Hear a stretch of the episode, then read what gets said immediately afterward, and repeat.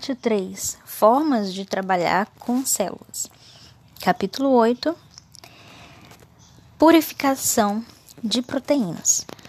O desafio de isolar um único tipo de proteína a partir de milhares de outras proteínas presentes em uma célula é formidável, mas deve ser vencido para permitir o estudo da função das proteínas in vitro. Como veremos mais adiante neste capítulo, a tecnologia do DNA recombinante pode simplificar muito a tarefa de enganar as células para a produção de grandes quantidades de uma certa proteína, tornando sua purificação mais fácil. Independentemente de a fonte da proteína ser uma célula modificada ou um tecido normal, o procedimento de purificação normalmente inicia com um fracionamento subcelular para reduzir a complexidade do material, sendo então seguido por etapas de purificação com especificidade crescente. Células podem ser divididas em seus componentes. Para purificar uma proteína, ela precisa primeiro ser extraída da célula. As células podem ser rompidas de várias maneiras. Podem ser submetidas ao choque osmótico ou à vibração ultrassônica, forçadas a atravessar um pequeno orifício ou maceradas em um processador. Esses procedimentos rompem várias das membranas da célula, incluindo a membrana plasmática e o retículo endoplasmático, em fragmentos que imediatamente se unem para formar pequenas vesículas fechadas.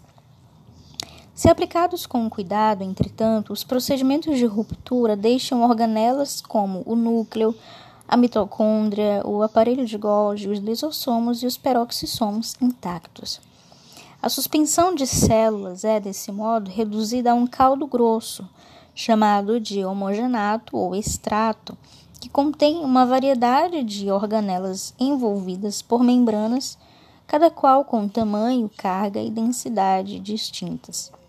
Uma vez que o meio de homogeneização tenha sido escolhido com cuidado, por tentativa e erro para cada organela, os vários componentes, incluindo as vesículas derivadas do retículo endoplasmático, chamadas de microsomos, retêm a maioria das suas propriedades bioquímicas originais.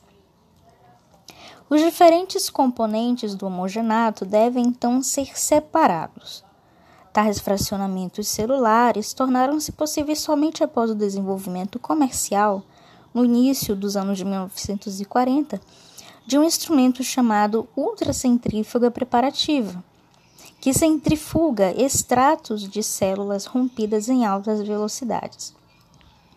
Esse tratamento separa os componentes celulares por tamanho e densidade. Em geral, os objetos maiores experimentam as forças centrífugas maiores e se movem mais rapidamente.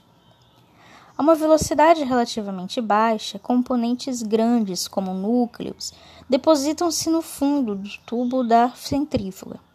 A uma velocidade levemente mais alta, um sedimento de mitocôndrias é depositado. A velocidades ainda mais altas e com períodos mais longos de centrifugação, Primeiro as vesículas pequenas fechadas e depois os ribossomos podem ser coletados. Todas essas frações são impuras, mas vários contaminantes podem ser removidos, ressuspendendo-se o sedimento, repetindo-se o procedimento de, de centrifugação várias vezes.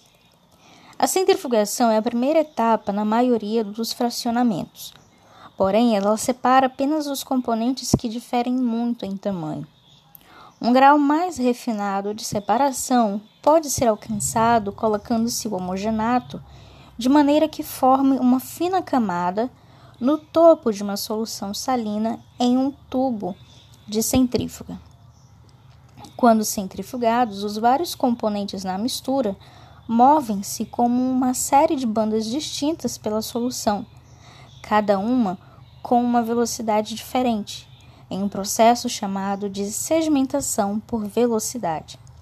Para que o procedimento funcione de forma efetiva, é preciso evitar que as frações se misturem por convenção, o que normalmente ocorre quando uma solução mais densa por exemplo, uma solução contendo organelas, é colocada no topo de uma solução menos densa de solução salina. Isso é conseguindo preenchendo-se o tubo de centrífuga com um gradiente de sacarose preparado por um misturador especial. O gradiente de densidade resultante com a parte mais densa no fundo do tubo, mantendo, mantém cada região da solução mais densa do que qualquer solução acima dela, prevenindo dessa forma que uma mistura por convenção distorça a separação. Quando sedimentados por gradientes de sacarose, os diferentes componentes celulares separam-se em bandas distintas que podem ser coletadas individualmente. A velocidade relativa na qual cada componente sedimenta depende principalmente do seu tamanho e forma, normalmente sendo descrita em termos de coeficiente de sedimentação ou valor S. As centrífugas atuais giram a velocidade de até 80 mil RPM e produzem forças tão altas quanto 500 mil vezes a gravidade. Essa enorme força induz até mesmo a sedimentar induz até mesmo moléculas pequenas, como moléculas de RNA transportador e simples enzimas, a sedimentar a uma velocidade apreciável e permite que essas moléculas sejam separadas umas das outras pelo tamanho.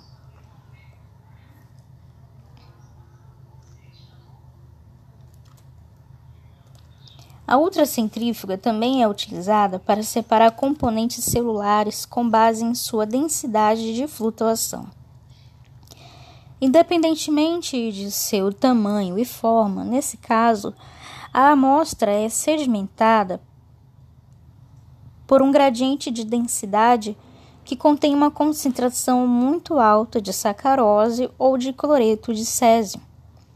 Cada componente celular começa a descer pelo gradiente, mas finalmente alcança uma posição em que a densidade da solução é igual à sua própria densidade.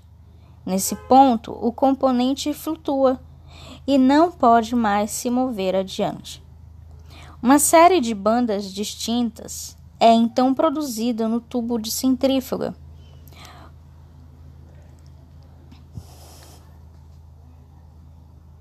com as bandas mais próximas do fundo do tubo contendo componentes de maior densidade de flutuação.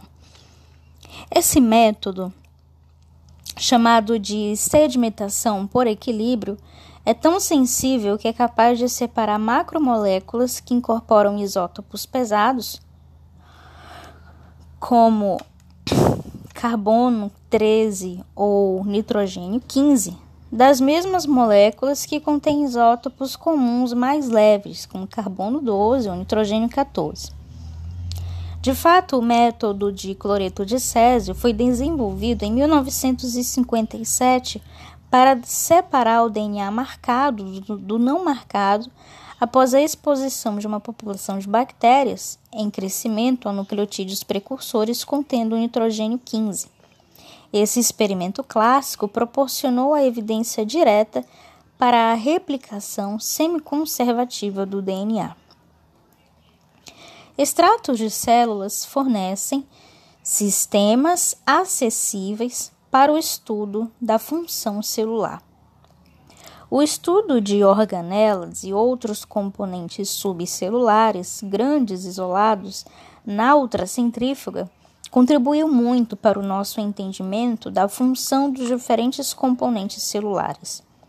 Os experimentos com mitocôndrias e cloroplastos purificados por centrifugação, por exemplo, demonstraram a função central dessas organelas de converter energia em formas que a célula possa utilizar. Similarmente, vesículas soltas, formadas a partir de fragmentos de retículos endoplasmáticos rugoso e liso, os microsomos, têm sido separadas umas das outras e analisadas como modelos funcionais desses compartimentos de célula inteira. Similarmente, extratos celulares muito concentrados, especialmente extratos de oócitos de xenópolis leves, rã africana, tem tido um papel crítico no estudo de processos muito complexos e organizados, como o ciclo de divisão celular, a separação dos cromossomos no fuso mitótico e as etapas de transporte vesicular envolvidas no movimento de proteínas do retículo endoplasmático pelo complexo de Golgi até a membrana plasmática. Os extratos celulares também fornecem, em princípio, o material inicial para a separação completa de todos os componentes macromolares individuais da célula. Agora consideraremos como essa separação é alcançada, dando enfoque às proteínas. Proteínas podem ser separadas por cromatografia. As proteínas frequentemente são fracionadas por cromatografia em colunas, na qual uma mistura de proteínas em solução é passada através de uma coluna contendo uma matriz sólida porosa. Diferentes proteínas são retardadas distintamente pela sua interação com a matriz e podem ser coletadas separadamente à medida que emergem na parte inferior da coluna. Dependendo da escolha da matriz, as proteínas podem ser separadas de acordo com sua carga, cromatografia de troca iônica, sua hidrofobicidade, cromatografia hidrofóbica, seu tamanho, cromatografia de filtração em gel, ou sua habilidade de se ligar a pequenas moléculas em particular ou a outras macromoléculas, cromatografia de afinidade. Vários tipos de matrizes estão disponíveis. Colunas de troca iônica são empacotadas em pequenas esferas que carregam uma carga positiva ou uma carga negativa, de maneira que as proteínas são fracionadas de acordo com o arranjo das cargas em sua superfície. As colunas hidrofóbicas são empacotadas com esferas das quais as cadeias laterais hidrofóbicas se projetam retardando de forma seletiva proteínas com regiões hidrofóbicas expostas. As, de, as colunas de filtração em gel se separam, que separam as proteínas de acordo com seu tamanho, são empacotadas em, em esferas, esferas porosas ínfimas, moléculas que são suficientemente pequenas para entrar nos poros, arrastam-se lentamente para dentro de sucessivas esferas à medida que descem pela coluna, enquanto moléculas maiores permanecem em solução, movendo-se entre as esferas e dessa maneira movendo-se mais rápido e emergindo da coluna primeiro. Além de constituir um método de separação de moléculas, a cromatografia por filtração em gel é um meio conveniente para estimar seu tamanho a cromatografia de afinidade aproveita as interações de ligações biologicamente importantes que ocorrem na superfície das proteínas. Se uma molécula de substrato é covalentemente ligada a uma matriz inerte com uma esfera de poli polissacarídeo, a enzima que liga esse substrato será retida especificamente pela matriz e pode, em tal caso, ser eluída ou lavada próximo à sua forma pura. Do mesmo modo, oligonucleotídeos pequenos de DNA de uma sequência especificamente desenhada podem ser imobilizados dessa maneira e utilizados para purificar proteínas que se ligam ao DNA, as quais normalmente reconhecem essa sequência de nucleotídeos nos cromossomos. Alternativamente, anticorpos específicos podem ser acoplados à matriz para purificar moléculas proteicas reconhecidas pelos anticorpos. Pela alta especificidade de, de, de todas essas colunas de afinidade, purificações de mil a dez mil vezes às vezes podem ser alcançadas em um único passo. Se iniciarmos com uma mistura complexa de proteínas, uma única passagem por uma coluna de troca iônica ou de filtração em gel, não produzirá frações muito purificadas, uma vez que esses métodos não aumentam individualmente a proporção de determinada proteína na mistura em mais de 20 vezes. Como a maioria das proteínas individuais representa menos de 1 sobre mil das proteínas celulares totais, normalmente é necessário utilizar vários tipos diferentes de colunas em sucessão para alcançar uma pureza suficiente, sendo a cromatografia de afinidade a mais eficiente. A não homogeneidade nas matrizes, como a celulose, que propicia um fluxo irregular do solvente através da coluna, limita a resolução da coluna de cromatografia convencional. Resinas cromatográficas especiais, normalmente com base em sílica, compostas de esferas ínfimas de 3 a 10 uh, micrômetros de diâmetro, podem ser empacotadas com um aparelho especial para formar uma coluna uniforme. Tais colunas de cromatografia líquida de alto, alto desempenho, HPLC, de High Performance Liquid Chromatography, possuem um alto grau de resolução.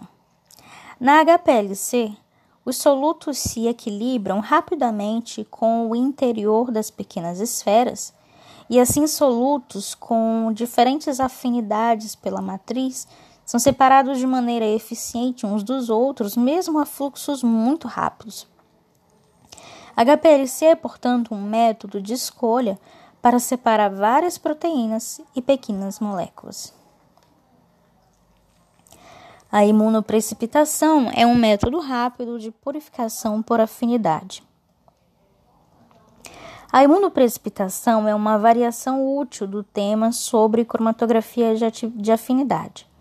Os anticorpos específicos que reconhecem a proteína a ser purificada estão ligados a pequenas esferas de agarose. Em vez de serem empacotadas em uma coluna, como na cromatografia de afinidade, uma pequena quantidade de esferas cobertas com anticorpo é simplesmente adicionada a um extrato proteico em um tubo de ensaio e misturada por um curto período de tempo permitindo assim que os anticorpos se liguem à proteína desejada. As esferas são então coletadas por centrifugação a baixa velocidade e as proteínas não ligadas presentes no sobrenadante são descartadas. Esse método é normalmente utilizado para purificar pequenas quantidades de enzimas a partir de extratos celulares para análise da atividade enzimática ou para estudos de proteínas associadas. Marcadores produzidos por engenharia genética fornecem uma maneira fácil de purificar proteínas. Pela utilização dos métodos de DNA recombinante discutidos nas sessões subsequentes, qualquer gene pode ser modificado para produzir uma proteína com um marcador de reconhecimento especial ligado a ele, para fazer a subsequente purificação da proteína de forma simples e rápida. Muitas vezes, o próprio marcador de reconhecimento é um determinante antigênico, ou epítopo, que pode ser reconhecido por um anticorpo muito específico.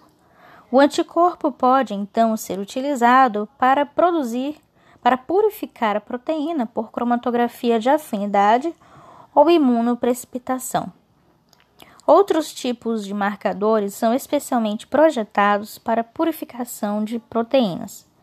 Por exemplo, uma sequência repetida de aminoácido histidina se liga a certos íons de metal, incluindo níquel e cobre.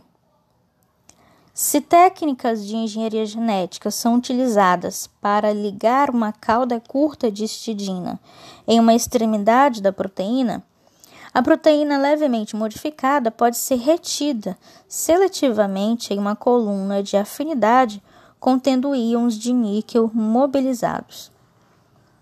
A cromatografia de afinidade por metal pode, portanto, desse modo, ser utilizada para purificar essa proteína modificada a partir de uma mistura molecular complexa. Em outros casos, uma proteína inteira é utilizada como marcador de reconhecimento. Quando células são modificadas para sintetizar a pequena enzima glutationa S transferase, GST, Ligada a uma proteína de interesse, a proteína de fusão resultante pode ser purificada a partir de outros conteúdos da célula, como a coluna de afinidade contendo glutationa, uma molécula de substrato que se liga especificamente e de modo forte à GST como um refinamento adicional dos métodos de purificação que utilizam marcadores de conhecimento, uma sequência de aminoácidos que forma um sítio de clivagem para uma enzima proteolítica altamente específica pode ser inserida entre a proteína de escolha e o marcador de reconhecimento. Como as sequências de aminoácidos no sítio de clivagem raramente são encontradas por acaso nas proteínas, o marcador pode ser removido mais tarde sem destruir a proteína purificada.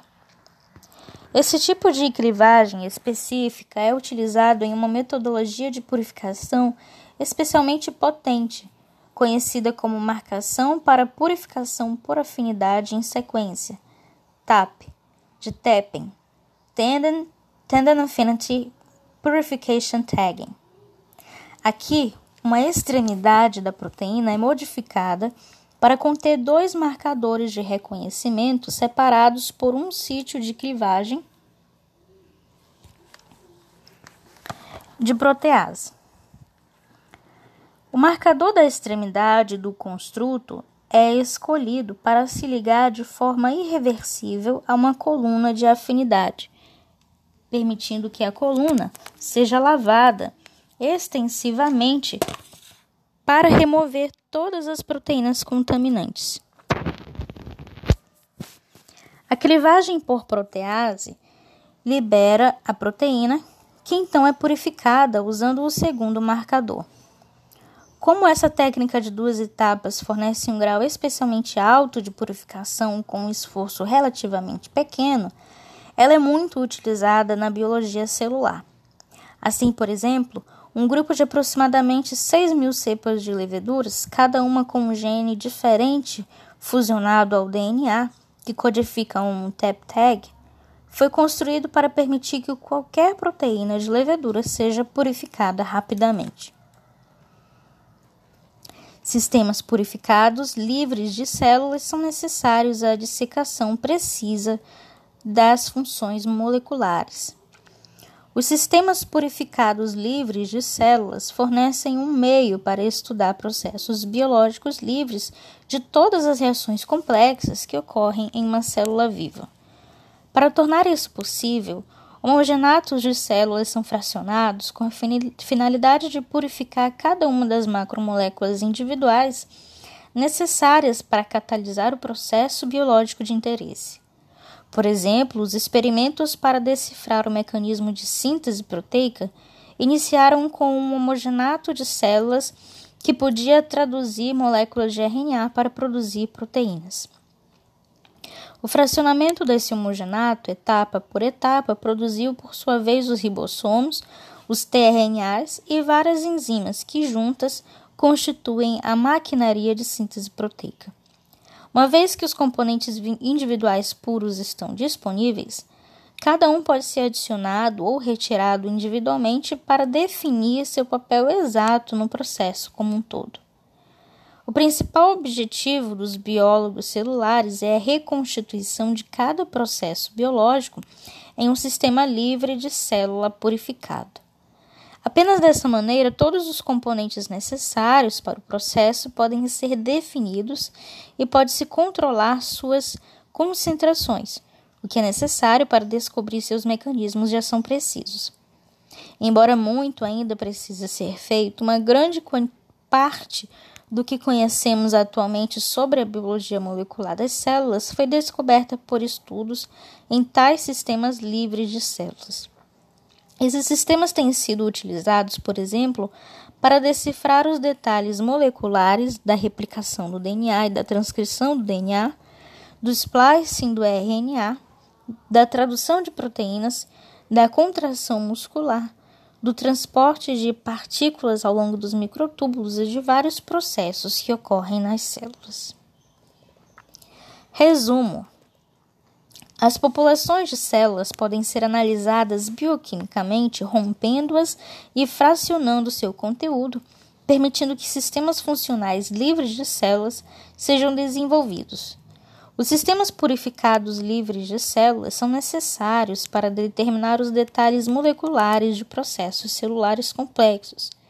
E o desenvolvimento de tais sistemas requer uma purificação extensiva de todas as proteínas e outros componentes envolvidos.